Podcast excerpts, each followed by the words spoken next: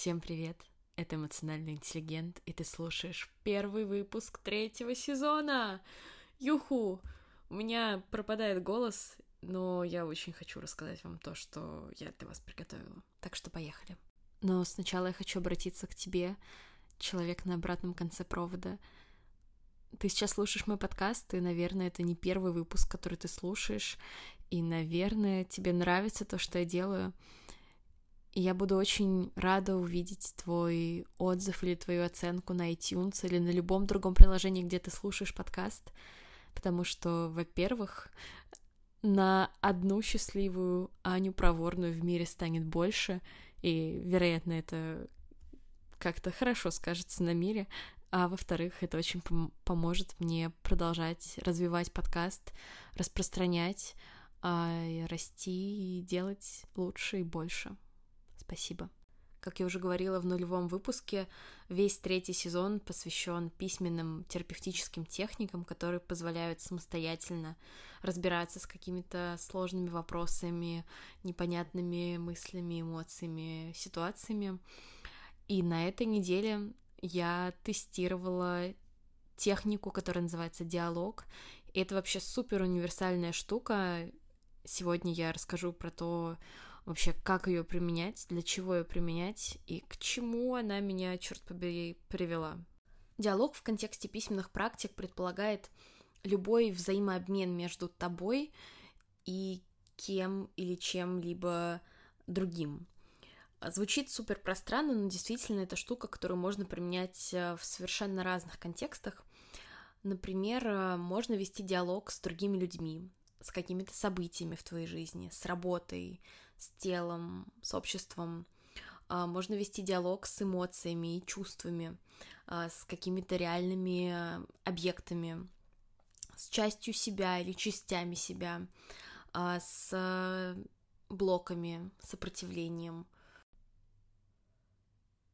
Такой диалог очень классно применять, когда ты испытываешь какую-то а, напряженность и недосказанность а, в отношении к чему-либо на самом деле, то есть события, эмоции, а, тело, воспоминания, что угодно. И с помощью этой техники можно поисследовать очень хорошо вообще, про что это напряжение, и можно действительно новые вещи про себя узнать. По форме это супер простой инструмент, то есть ты садишься и начинаешь писать разговор между тобой и твоим партнером, э, каким бы он ни был. А, и, соответственно, ты пишешь от своего лица и от лица вот этого чувства или события или работы и так далее. Но я лично столкнулась с достаточно большой трудностью, когда я начала писать я чувствовала себя очень странно, очень дискомфортно и неловко, потому что, типа, come on, я пишу от лица себя и от лица своего страха, и что-то ни черта не получается. И, в общем, я нашла два хороших решения, которые, в принципе, приводят к одному и тому же результату. А, во-первых, есть такая тоже техника письменная, называется freewriting или свободное э, письмо, я не знаю, свободное написание чего-либо. И она заключается в том, что ты просто какое-то время э, садишься и пишешь все, что пришло тебе в голову. То есть, если тебе ничего не приходит в голову, то ты пишешь «мне ничего не приходит в голову», «мне ничего не приходит в голову». И фрирайтинг очень освобождает тебя. То есть, у тебя пропадает вот этот внутренний цензор, который говорит «господи, на бумаге надо оставлять только какие-то невероятно важные полезные мысли». А, потому что в, в теме с письменными практиками это не так. Этот цензор здесь не нужен. Вот, это первый момент э, с тем, что фрирайтинг может помочь начать. И второй э, момент э, такой комплементарный. Поставь себе таймер на 3 минуты. Просто чтобы у тебя было какое-то время на потупить, на понегодовать, какая-то дурацкая техника, какой дурацкий я совет даю и вообще ужас. А, это просто очень полезно. Ты выпустишь немножко, может быть, пары, какую-то фрустрацию, а, и потом можешь начать уже я немного скептически начинала пробовать диалог, потому что мне казалось, что в той сфере, к которой я его применяла, я уже все про себя поняла, все осознала, там приняла и так далее, но оказалось, что нет. А, в общем, у меня такая ситуация сейчас в жизни, очень много всего нового происходит, в частности, а, я пишу свой курс. Я пишу курс по эффективной саморегуляции, которая основывается не на силе воли, не на том, что нужно э, фигачить, несмотря ни на что, а на контакте с собой, умении слушать себя и выстраивании своего пути в соответствии с твоими настоящими ценностями и потребностями. В общем, потому как долго я описывала эту саморегуляцию, можно понять, что это тема, в которую я влюблена. Это правда так. Я пишу этот курс для приложение. Я недавно про него рассказывала в телеграм-канале. Оно называется You Can. И это приложение для медитации на русском языке. Супер классное, но оно не только про медитации, а скорее это такой ментор в разных сферах жизни. И вот скоро будет э, курс по саморегуляции мой. Но при этом я очень сильно волнуюсь, и мне очень страшно. И я вот как раз решила провести этот диалог между собой и своим страхом писать курс, потому что в какой-то момент я сидела в кофейне, э, допивала свой третий э, эспрессо-тоник, и я поняла, что просто я не могу, что я парализована этим страхом. У меня такое бывает нечасто, потому что обычно я действую через страх, но тут я прям действительно не могла ничего с собой сделать я стала писать. Знаешь, мне кажется, я вообще большую часть своей жизни воспринимала страх как такой сигнал о том, что я по-настоящему не могу. Как будто я просто планирую, замахиваюсь на что-то большое, но при этом всегда на заднем фоне какой-то писклявый, противный голосочек моего бессознательного или еще чего-то говорит мне о том, что Аня, ты просто пытаешься выдать себя за какого-то другого человека, ты просто пытаешься обмануть себя и мир, когда начинаешь какие-то такие большие сложные штуки, потому что ты же прекрасно знаешь, что ты не можешь это сделать, ты же прекрасно знаешь, что ты недостаточно хороша для этого. Ты знаешь, что у тебя есть потолок, там, не знаю, стеклянный или железобетонный, неважно. Так зачем ты лезешь? И вот в таком эм, контексте я воспринимала свой страх, и мне было очень сложно как-то действовать, когда я думала, что он мне говорит о том, что я не могу. Через этот диалог я поняла две важные штуки. Первое про то, что мой страх не сигнализирует о том, что я не верю в свои силы в этом деле — как раз наоборот, он появился, потому что я очень четко, очень ясно понимаю, что мне есть что сказать, что я могу создать что-то действительно полезное для других людей, что-то действительно ценное. Но есть одно но. Я огромное количество дел в своей жизни делала спустя рукава. То есть, э, в принципе, мне не нужно очень много вкладывать усилий, чтобы делать э, э, чтобы решать какие-то задачи на таком достаточно хорошем, чуть выше среднего уровня. И это окей для тех сфер, которые для меня незначимы личностно.